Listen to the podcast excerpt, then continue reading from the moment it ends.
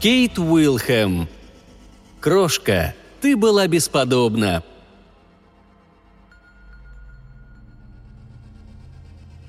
Джону Льюисону казалось, что если хлопнет еще хотя бы одна дверь, или раздастся хотя бы один телефонный звонок, или хотя бы один чей-то голос спросит, как его самочувствие, он просто сойдет с ума.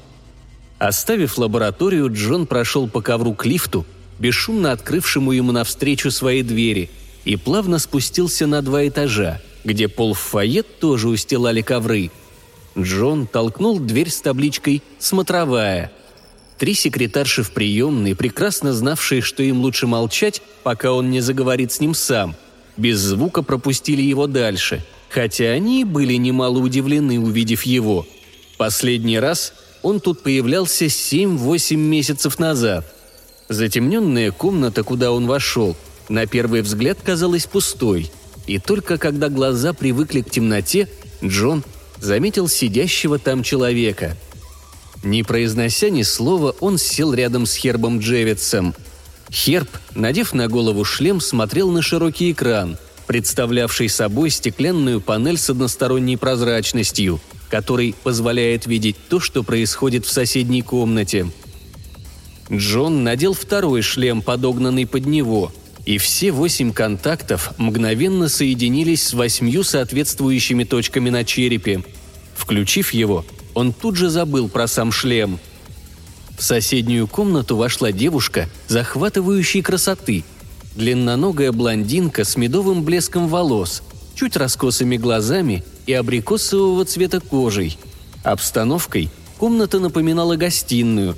Два дивана, несколько кресел, стол – Кофейный столик – все со вкусом, но безжизненно, словно рекламное фото в торговом каталоге. Девушка остановилась за порогом, и Джон почувствовал ее нерешительность, сильно приправленную нервозностью и страхом. Внешне она проявляла лишь ожидание и готовность, настоящие же эмоции никак не отражались на ее гладком лице. Она неуверенно шагнула к дивану. Провод, закрепленный на голове, потянулся за ней – в тот же момент открылась вторая дверь, и в комнату, захлопнув за собой дверь, вбежал молодой мужчина. Выглядел он беспокойно и немного ненормально. Девушка отреагировала удивлением и растущей нервозностью. Она поискала за спиной дверную ручку. Нашла и попробовала нажать. Дверь не открывалась. Джон не слышал, что говорится в комнате, ощущая лишь реакцию девушки на неожиданное появление мужчины с лихорадочным блеском в глазах. Мужчина тем временем приблизился к ней, размахивая руками. Взгляд его постоянно метался по комнате. Потом он вдруг схватил девушку за плечи и, прижав к себе, начал грубо целовать лицо и шею. Девушку на несколько секунд, казалось, парализовал страх, но вскоре возникло еще что-то – то ли ощущение пустоты, порой сопровождающее скуку, то ли слишком полный самоконтроль. Когда руки мужчины сомкнулись за ее спиной, и он начал срывать с нее кофточку, она обняла его, изображая лицом страстность, которая, однако, не ощущалась ни в чувствах, ни в крови. «Хватит», – спокойно сказал Херб Джевиц. Мужчина отпустил девушку и без слов вышел за дверь. Она обвела комнату пустым взглядом. Разорванная кофточка висела у нее на бедрах – Одна бретелька бюстгальтера сползла по руке. Выглядела девушка в этот момент очень красиво. В комнату вошел менеджер. За ним костюмер с халатом, который он тут же накинул девушке на плечи. Та встрепенулась, и пока ее выводили из комнаты, волны негодования, испытываемого ею, превратились в ярость. Потом комната опустела, и оба зрителя сняли шлемы. «Сегодня пока четыре», – устало произнес Херб – Вчера шестнадцать, позавчера двенадцать. Полный ноль. Он взглянул на Джона с интересом. «А что тебя вытащило из лаборатории?» «На этот раз Анна решила, что с нее хватит», — сказал Джон. Она звонила всю ночь и все утро. «Что теперь?» «Эти чертовы акулы! Я же говорил тебе, что это слишком, особенно после авиакатастрофы на прошлой неделе. Она решила, что с нее хватит», «Подожди немного, Джонни», — сказал Херб. «Давай разделаемся со следующими тремя девчонками, и тогда поговорим». Он нажал кнопку на подлокотнике кресла, и комната напротив снова приковала их внимание. На этот раз девушка была не так красива, поменьше ростом, брюнетка со смеющимися голубыми глазами, ямочками на щеках и вздернутым носиком. Джону она понравилась. Он настроил свой шлем и погрузился в ее чувства. Брюнетка испытывала возбуждение. Просмотры всегда возбуждали их. Чувствовалось, что она боится и нервничает, но не сильно. Может быть, волнуется, ожидая, чем кончится просмотр. В комнату вбежал тот же мужчина с дикими глазами, и она побледнела. Больше ничего не изменилось. Нервозность усилилась, пока еще не до предела неудобства, но когда он схватил ее в объятия, ничего кроме нервозности она так и не ощутила. «Хватит», — сказал Херб. Следующая девушка тоже оказалась брюнеткой. Шикарные длинные ноги, полное спокойствие — Настоящая профессионалка. Когда развернулось уже знакомое зрителям действие, на ее подвижном лице отразилась целая гамма соответствующих эмоций, но внутри ничто не дрогнуло, словно она находилась в сотне миль от происходящего. Вошла еще одна девушка, и Джон вздрогнул. Она вошла в комнату медленно, с любопытством оглядывая все вокруг и нервничая, как все они.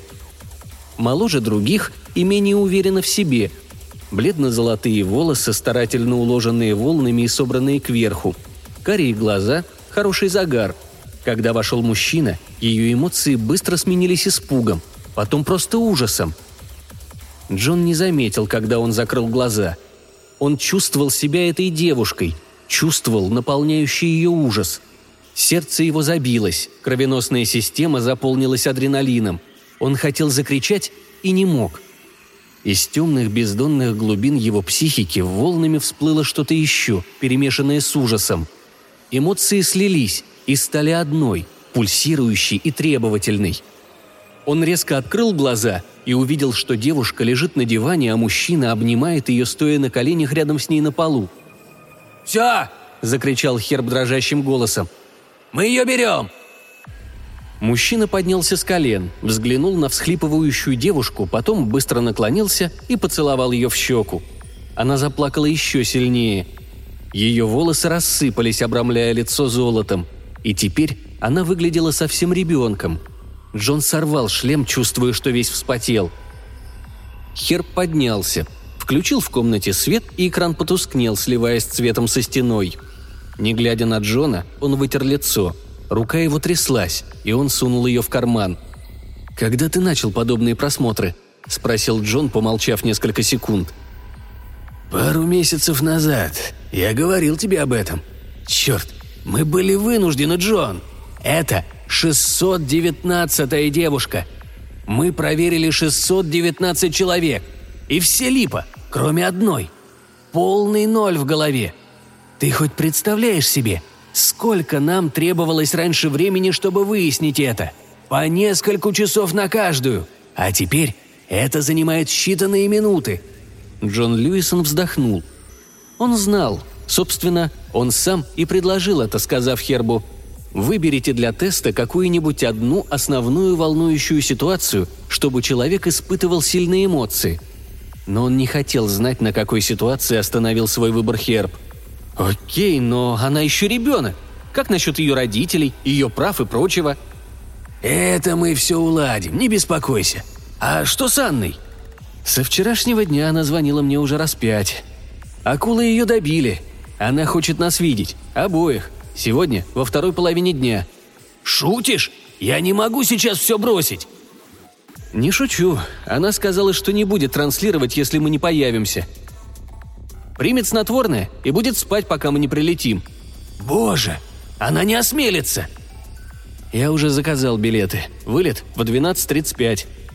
Они молча поглядели друг на друга, и Херб пожал плечами. Небольшого роста, крепкий, но не тяжелый, он не стал спорить со своим мускулистым, шести футов ростом партнером. Джон обладал нелегким характером, и ему приходилось постоянно себя контролировать. Многие говорили, что если он когда-нибудь сорвется, для тех, кто выведет его из себя, это может плохо кончиться. Но до сих пор Джон всегда держал себя в руках. Раньше для того, чтобы справляться со своим характером, ему требовалось колоссальное напряжение воли, чуть ли не физические усилия. Теперь же это происходило совершенно автоматически, и он не мог припомнить, когда ему случалось хотя бы вспылить. «Послушай, Джонни, когда мы встретимся с Анной, давай говорить буду я, окей? Много времени мне не понадобится». «Что ты собираешься делать?» «Уговорю. А если она начнет проявлять характер, так ей двину, что она у меня еще неделю будет подпрыгивать». Он ухмыльнулся. До сих пор все выходило, как она хотела. Она знала, что ее неким заменить, даже если она начнет выкаблучиваться. Ну, пусть теперь попробует. Пусть только попробует. Херб двигался по комнате туда-сюда быстрыми дерганными шажками. Джон вдруг понял, что ненавидит этого приземистого человека с красным лицом.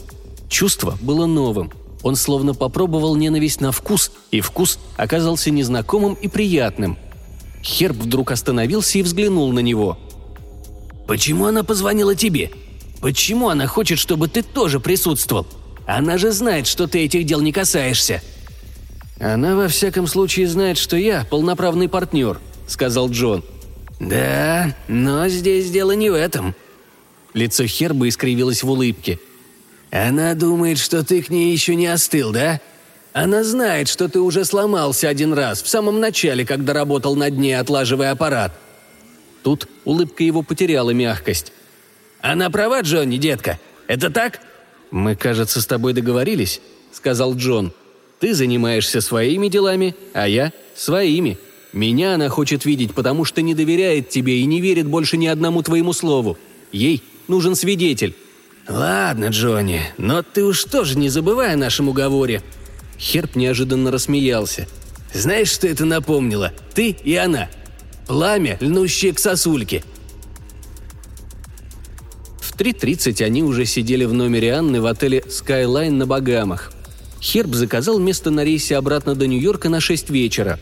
Анна транслировала до 4, так что они расположились в ее номере и стали ждать. Херб включил телевизор и предложил шлем Джону. Тот отказался – и они оба уселись в кресло. Джон некоторое время глядел на экран, потом все-таки надел шлем. Анна смотрела на волны далеко в море, где они катились еще большие, зеленые и медлительные. Затем она перевела взгляд ближе. Там волны стали уже сине-зеленые и торопливые. И, наконец, повернулась туда, где они накатывались на песчаную косу, взбивались пеной такой плотной, что казалось, по ней можно ходить. Она чувствовала себя совершенно умиротворенной, покачиваясь вместе с яхтой. Солнце поливало горячими лучами ее спину, в руках подрагивало тяжелое удилище. Ощущение возникало такое, словно ты ленивый зверь, живущий в полном согласии с этим миром, словно ты в нем дома, един с ним. Через несколько секунд она положила удилище и обернулась, взглянув на высокого улыбающегося мужчину в купальных трусах. Он протянул ей руку, и она поднялась. Они прошли в каюту, где их ждали приготовленные напитки.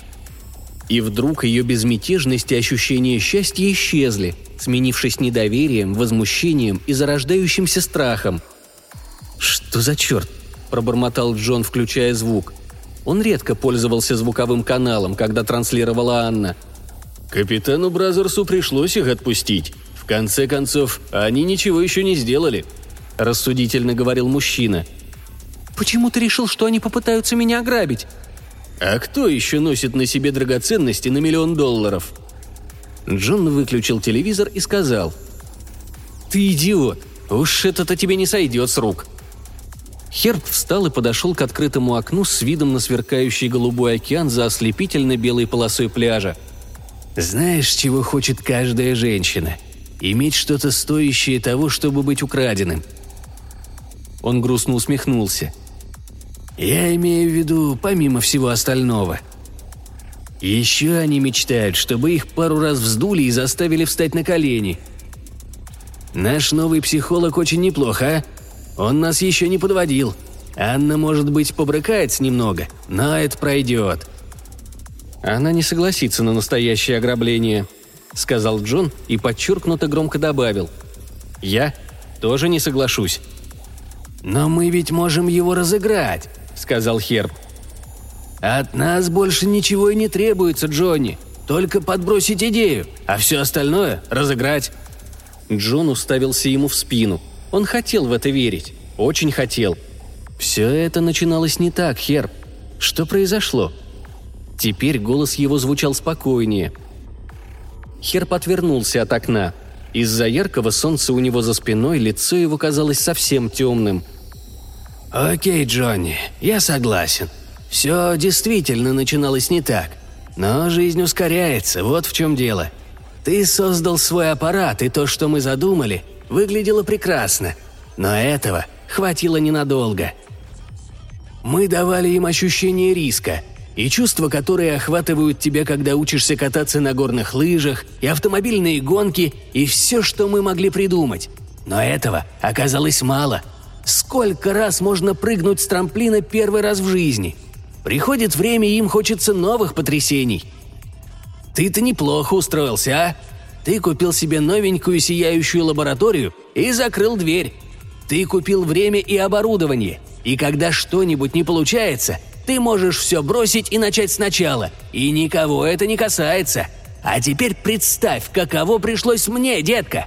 Я каждый день должен придумывать что-то новое, что всколыхнет Анну, и через нее всех этих милых маленьких скучных людей, про которых даже нельзя сказать, что они живут, пока не подключатся к телевизору. Думаешь, это легко? Пока Анна была зеленой девчонкой, ей все казалось новым и интересным. Но сейчас, мальчик мой, это уже не так. Поверь мне, совсем не так. Знаешь, что она сказала мне месяц назад? Что она смотреть не может на мужчин – это наша-то маленькая вертихвостка Анни. Устала от мужчин!» Джон подошел и повернул его лицом к свету. «Почему ты мне ничего не сказал?» «Почему, Джонни? А что бы ты такое сделал, чего не делал я? Я искал нужного парня. Что бы ты придумал для нее нового? Это делал я, малыш.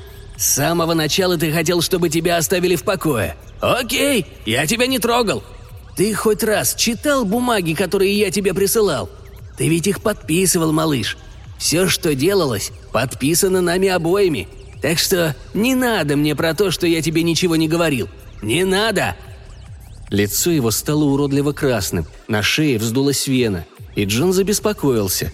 Вдруг у него высокое давление, вдруг у него случится приступ, и он умрет во время одной из таких нервных вспышек. Джон оставил его у окна и отошел – он читал бумаги. Херб, конечно, прав. Все, что он хотел, это чтобы его не трогали. Схему предложил он. После 12 лет работы над прототипами в лаборатории он показал свой аппарат Хербу Джевицу. Херб тогда считался одним из крупнейших продюсеров на телевидении. Теперь он стал самым крупным продюсером в мире. Схема его ничего особенно сложного собой не представляла – Человек с электродами, вживленными в мозг, мог транслировать свои эмоции, которые, в свою очередь, ничто не мешало передавать в эфир и принимать на специальные шлемы. Через шлемы эти эмоции ощущали зрители. Ни слова, ни мысли не передавались, только основные эмоции – страх, любовь, раздражение, ненависть. Это плюс телекамера, передающая то, что человек видит, плюс наложенный звук и вы в полном смысле тот человек, с которым происходит что-то интересное, за исключением одного важного отличия. Если будет слишком, вы можете выключить аппарат. Актер не может. Очень простая схема. Камера и звуковая дорожка на самом деле даже не очень нужны. Многие пользователи вообще никогда не включают изображение и звук, позволяя собственному воображению заполнять эмоциональную трансляцию – Шлемы не продавались, а только сдавались на время после непродолжительного сеанса подгонки. Годовая лицензия – всего 50 долларов. Общее число абонентов – 37 миллионов. Когда растущий спрос на все более и более длительные периоды трансляции вытеснил их из каналов обычного телевидения, Херб создал свою собственную телесеть. Из еженедельной одночасовой передачи шоу превратилось в ежевечернее – а теперь в эфир шло уже по 8 часов прямой трансляции и 8 часов записи ежедневно. То, что начиналось как день в жизни Анны Бьюмонт, стало жизнью в жизни Анны Бьюмонт, а публика требовала еще и еще. Анна появилась в сопровождении целой свиты обычно окружавших ее людей. Парикмахеров, массажистов, костюмеров, сценаристов. Выглядела она устала и, увидев Джона и Херба, одним движением руки отослала всю свиту прочь. «Привет, Джон, Херб», — сказала она. «Анна, крошка, ты выглядишь просто великолепно!» — воскликнул Херб. Обнял ее и поцеловал. Она стояла спокойно, опустив руки по бокам. Высокая, стройная, с пшеничного цвета волосами и серыми глазами, широкими высокими скулами и твердой линией рта, может быть, чуть-чуть слишком большого. На фоне глубокого красно-золотого загара ее белые зубы показались Джону белее, чем он когда-либо помнил. Слишком сильная и твердая, чтобы думать о ней как о красотке, она все же была красивой женщиной. Когда Хер подпустил ее, она повернулась к Джону и после секундной нерешительности протянула ему изящную загорелую руку, сухую и прохладную в его ладони. «Как ты, Джон? Мы давно не виделись». Он был рад, что она не поцеловала его и не назвала дорогой. Анна улыбнулась краешком рта и мягко высвободила свою руку. Потом повернулась к Хербу. Джон двинулся к бару. «Все, с меня довольно, Херб». Голос ее звучал слишком спокойно. Не отрывая взгляда от Херба, она взяла предложенный Джоном бокал. «А что случилось, крошка? Я только что смотрел тебя, и сегодня ты была бесподобна, как всегда. У тебя еще не пропал дар, крошка. Ты по-прежнему берешь за душу». «Что за фокус с ограблением? Ты, должно быть, совсем рехнулся». «А, это...» «Послушай, Анна, крошка, клянусь тебе, я ничего об этом не знаю. Лафтон сказал тебе правду. Мы с ним договорились, что остаток этой недели ты просто отдыхаешь, правильно? Это тоже идет в эфир, крошка. Когда ты отдыхаешь и развлекаешься, 37 миллионов человек отдыхают и радуются жизни. Это замечательно. Нельзя же их все время будоражить. Они любят разнообразие. Джон молча протянул ему стакан виски с водой. Херб, не глядя, взял. Анна следила за ним холодными глазами. Потом вдруг рассмеялась. Но в смехе слышалось что-то горькое, циничное. «Ты же не дурак, Херб. Зачем ты строишь из себя дурака?» Она сделала глоток, глядя на него над краем бокала. «Я тебя предупреждаю. Если кто-нибудь заберется сюда грабить меня, я поступлю с ним, как с настоящим грабителем. После сегодняшней трансляции я купила пистолет, а стрелять я умею с десяти лет. И еще не разучилась. Херб, я убью его, кто бы он ни был». «Крошка!» – начал Херб, но она оборвала его. «И это моя последняя неделя. Начиная с субботы, меня нет. «Ты не сделаешь этого, Анна!» — сказал Херб. Джон пристально наблюдал за ними, выискивая признаки слабости, но ничего не обнаружил. Херб просто излучал уверенность. «Взгляни вокруг, Анна! Это комната, твоя одежда, все! Ты самая богатая женщина в мире! Чего еще ожидать от жизни? Ты можешь бывать где угодно, делать все, в то время как весь мир будет подсматривать». «Ну и что? Это ведь тебя никогда не останавливало!» Хер принялся мерить комнату шагами, двигаясь быстрой дерганной походкой.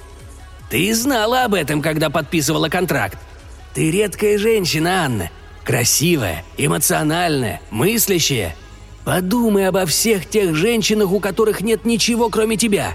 Если ты бросишь их, что им останется делать? Умереть? Они могут, ты же знаешь. В первый раз в жизни они получили возможность чувствовать себя так, словно они действительно живут. Ты даешь им то, чего не давал раньше никто.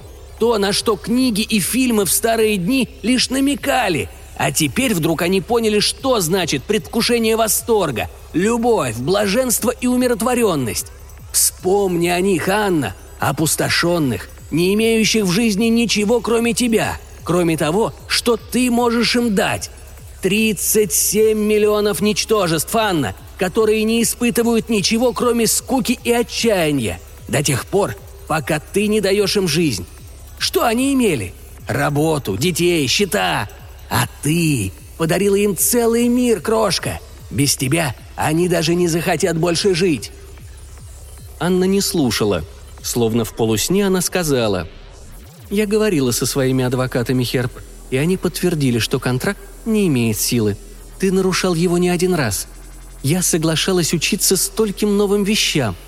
О боже, чего я только не делала. Я лазила по горам, охотилась на львов, училась кататься на горных и водных лыжах. А теперь ты захотел, чтобы я каждую неделю понемножку умирала.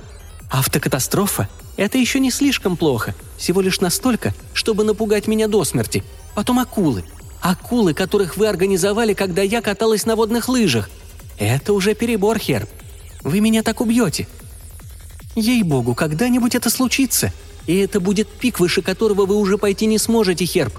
Никогда. После ее слов наступило тяжелое тягучее молчание. «Нет», – безмолвно крикнул Джон, глядя на Херба. Тот остановился, когда Анна начала говорить, и на лице его промелькнула какая-то неуловимая гримаса, то ли удивления, то ли страха. Потом лицо снова стало невыразительным – он поднял стакан и, допив виски, поставил его в бар. Когда он повернулся к ним, на губах его играла недоуменная улыбка. «Что тебя, собственно, беспокоит, Анна? Мы и раньше подстраивали эпизоды. Ты знала об этом?» «Львы во время охоты, как ты понимаешь, оказались рядом не случайно. Снежную лавину тоже пришлось подтолкнуть. Ты все прекрасно понимаешь. Что тебя беспокоит?» «Я влюблена, Херб», Херб нетерпеливо отмахнулся от этого признания. «Ты когда-нибудь смотрела свои передачи?» Она покачала головой. «Я так и думал. Поэтому ты не знаешь о расширении программы с прошлого месяца. Мы начали после того, как подсадили тебе в голову этот новый передатчик. Джонни отлично поработала, Анна.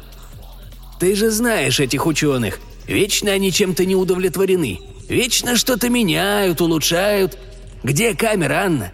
Ты теперь даже не знаешь, где она. Видела ты камеру последние две недели? Или какое-нибудь записывающее устройство? Не видела и больше не увидишь.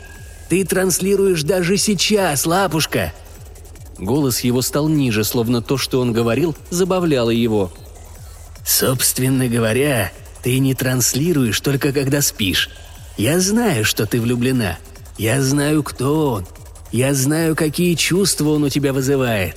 Я даже знаю, сколько денег он зарабатывает за неделю. Я не могу не знать, Анна, крошка, потому что плачу ему я».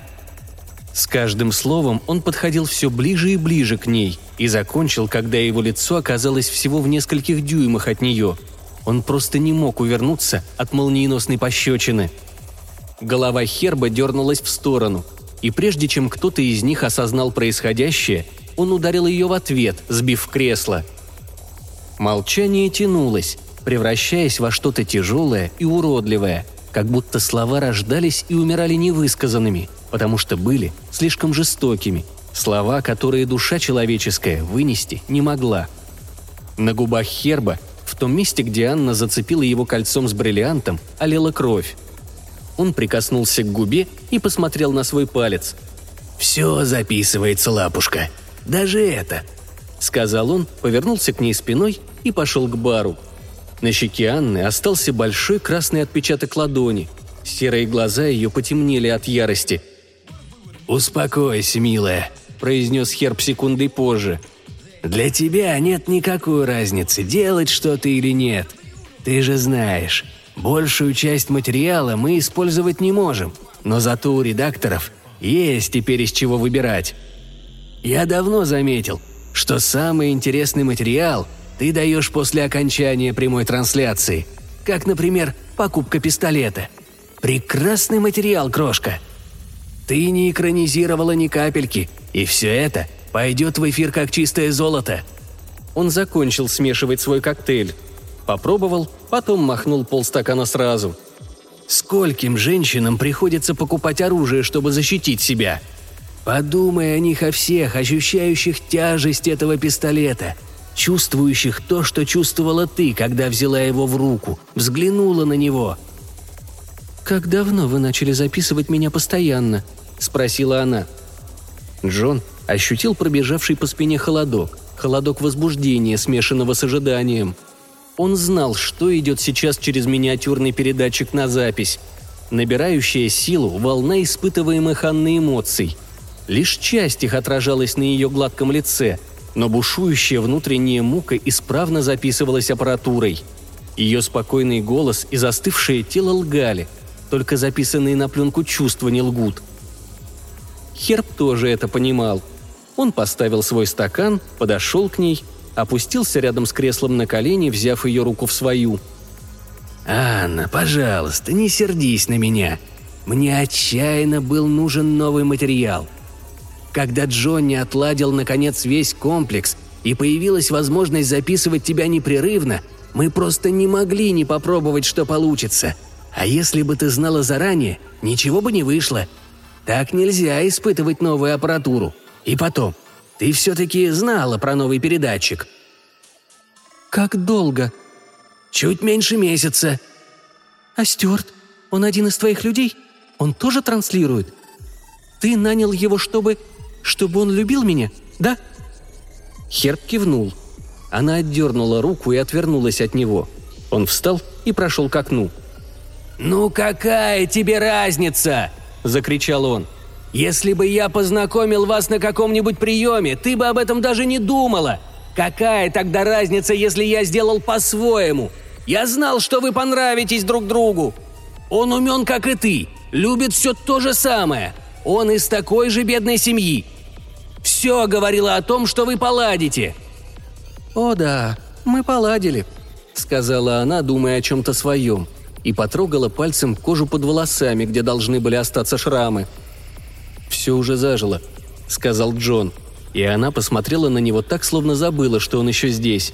«Я найду хирурга», — произнесла она, вставая. Пальцы ее, сжимающие бокал, побелели. «Нейрохирурга». «Это новый процесс», — медленно произнес Джон.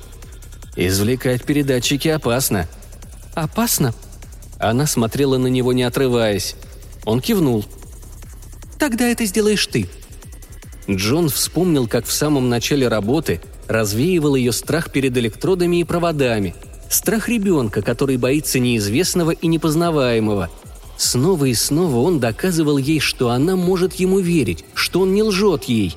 И он не лгал ей тогда – Теперь в ее глазах светилась та же самая вера, та же непоколебимая убежденность. Она поверит ему. Она примет все, что он скажет, не усомнившись. Херб сравнивал его с сосулькой. Но он был неправ. Сосулька бы расплавилась в ее огне. Скорее сталактит, приобретший свою форму благодаря векам цивилизации, формировавшийся слой за слоем. Пока он не забыл, что такое гибкость, Забыл, как выпускать наружу движение души, которое он чувствовал в твердеющей пустоте внутри. Анна пыталась ему помочь, хотя все было тщетно, и она отвернулась от него, скрывая свою боль. Но вера в человека, которого она любила, осталась, и теперь она ждала. Он может освободить ее и снова потерять, теперь уже безвозвратно. Или он может удерживать ее до тех пор, пока она жива. В ее прекрасных серых глазах – отражались страх и доверие одновременно. Но он медленно покачал головой. «Я не смогу», — сказал он. «Никто не сможет». «Понятно», — пробормотала она, и ее взгляд потемнел. «Значит, я умру? И у тебя, Херб, получится великолепный сериал». Она повернулась к Джону спиной. «Придется, конечно, придумать какой-то сюжет, но для тебя это несложно. Несчастный случай, необходимость срочной операции на мозге и все, что я чувствую, пойдет в эфир к маленьким несчастным ничтожествам, которым никогда не понадобится такая операция. Блестяще!» – произнесла она с восторгом, но глаза ее стали совсем черными. «Короче говоря, все, что я делаю, начиная с сегодняшнего дня, пригодится в работе, так? И если я убью тебя, это будет просто новый большой материал для редакторов. Суд, тюрьма – все очень драматично – но с другой стороны, если я убью себя...» Джона знобило. Что-то холодное и тяжелое, казалось, заполняло его целиком. Хер просмеялся. «Сюжет будет такой», — сказал он. «Анна влюблена, искренне и глубоко. Все знают, как глубока их любовь. Они это просто чувствуют, как ты понимаешь. Но вскоре она застает его, когда он насилует девочку, подростка. Стюарт говорит ей, что между ними все кончено. Он любит маленькую нимфетку. В порыве отчаяния она кончает с собой. Ты транслируешь целую бурю эмоций сейчас, да, крошка? Ладно, это не важно. Когда я буду работать с этой сценой, я сам все узнаю». Она бросила в него стакан, и Херп, ухмыльнувшись, пригнулся. Кубики льда с дольками апельсина разлетелись по всей комнате. «Бесподобно, крошка. Немного старомодно, но все равно замечательно. Когда они оправятся от потери, это придется им по вкусу. А они оправятся, они всегда забывают. Интересно, что на самом деле испытывает человек, умирая?» Анна закусила губу и медленно села, крепко зажмурив глаза. Понаблюдав за ней некоторое время, Херб продолжил еще более радостным тоном. «Мы уже нашли девочку. Если ты дашь им смерть, ты должна дать им и новую жизнь. Уйти с шумом и начать с шумом. Девчонку мы назовем Золли. Будет настоящая история про Золушку. Они ее тоже полюбят». Анна открыла глаза, черные и помутневшие. Она испытывала такое напряжение, что Джон почувствовал, как сжимаются его собственные мышцы, и усомнился, сможет ли он выдержать запись тех эмоций, что она сейчас транслирует. Его охватило возбуждение, и он понял, что непременно воспроизведет запись, прочувствует ее целиком, всю смесь ярости, сдерживаемой невероятными усилиями, страха, ужаса от того, что она может отдать им на смакование смерть, и, наконец, отчаяние – он узнает все. Глядя на Анну, он желал, чтобы она сломалась прямо сейчас. Но она удержалась. Она поднялась неловко, выпрямилась. Лицевые мышцы стали твердыми, а голос плоским и безразличным. «Через полчаса здесь будет Стюарт. Мне нужно переодеться», — сказала она и, не оборачиваясь, ушла в другую комнату. Херб подмигнул Джону и показал на дверь. «Проводишь меня до самолета?» Уже в такси он сказал. «Побудь пару дней рядом с ней, Джонни. Позже, когда она по-настоящему поймет, что ей не сорваться с крючка, возможно, последует даже более бурная реакция». Он снова усмехнулся. «Боже, как хорошо, что она тебе верит, Джонни, дружище!» Ожидая посадки, они остановились в отделанном мрамором и хромом зале аэропорта. И Джон спросил – ты думаешь, она после всего этого сможет работать?» «Это у нее в крови. Она слишком ориентирована на жизнь, чтобы намеренно выбрать смерть. Внутри она как джунгли. Все дико, естественно, и не тронуто тем гладким слоем цивилизации, что она демонстрирует снаружи. Но этот тонкий слой, малыш, действительно тонкий. Она будет бороться за свою жизнь. Она станет более осторожна, лучше готова к опасности, более возбуждена и более способна приводить в возбуждение. Когда он попытается коснуться ее сегодня, она просто взорвется. Уж я ее зарядил. Может быть, даже придется немного подредактировать, понизить уровень. Говорил он голосом счастливого человека. Стюарт задел ее за живое, и уж она ему устроит. Настоящая дикая натура. Она, новая девчонка, Стюарт, их мало, Джонни. Это большая редкость. Наша задача – искать их. Видит Бог, они все нам понадобятся». Тут выражение его лица стало задумчивым и отрешенным. «А знаешь, я, кажется, неплохо придумал насчет изнасилования. Кто мог знать, что она так отреагирует? Если разыграть все правильно...» Ему пришлось бежать, чтобы успеть на самолет – Джон заторопился обратно в отель, чтобы быть рядом с Анной, если он ей вдруг понадобится. Но он очень надеялся, что сегодня она оставит его в покое. Пальцы его тряслись, когда он включал свой телеприемник, и внезапно его посетило неожиданное яркое воспоминание о расплакавшейся во время просмотра девочке. Хотелось верить, что Анна не будет страдать из-за Стюарта слишком сильно. Пальцы его дрожали все больше. Стюарт транслировал с 6 до 12, и он уже пропустил почти час из программы. Джон настроил шлем и опустился в глубокое кресло. Звук он так и не включил, позволив своим собственным словам и своим собственным мыслям заполнять пробелы. Анна наклонилась к нему, подняв к губам бокал с искрящимся шампанским. Большие глаза ее излучали мягкое тепло. Она говорила ему, Джону, что-то, называла его по имени – и он чувствовал, как что-то вздрагивает у него глубоко в душе. Взгляд его покоился на загорелой руке, которую он держал в своей, ощущая течение посылаемых ею токов. Его рука дрожала, когда он пробежал пальцами по ее ладони вверх к запястью, где вибрировала голубая жилка. Эта крохотная вибрация превращалась в мощное биение, и когда Джон снова поднял взгляд, глаза ее стали темными и очень глубокими. Они танцевали, и Джон всем телом чувствовал ее податливость и мольбу. Свет в комнате померк, и Анна превратилась в силуэт на фоне окна. Ее невесомое платье соскользнуло вниз. Темнота стала гуще, или он закрыл глаза. Но теперь, когда она прижалась к нему, между ними не было ничего, лишь мощное биение сердца ощущалось везде. Сидя в глубоком кресле со шлемом на голове, Джон не переставая, сжимал и разжимал ладони, сжимал и разжимал, снова и снова –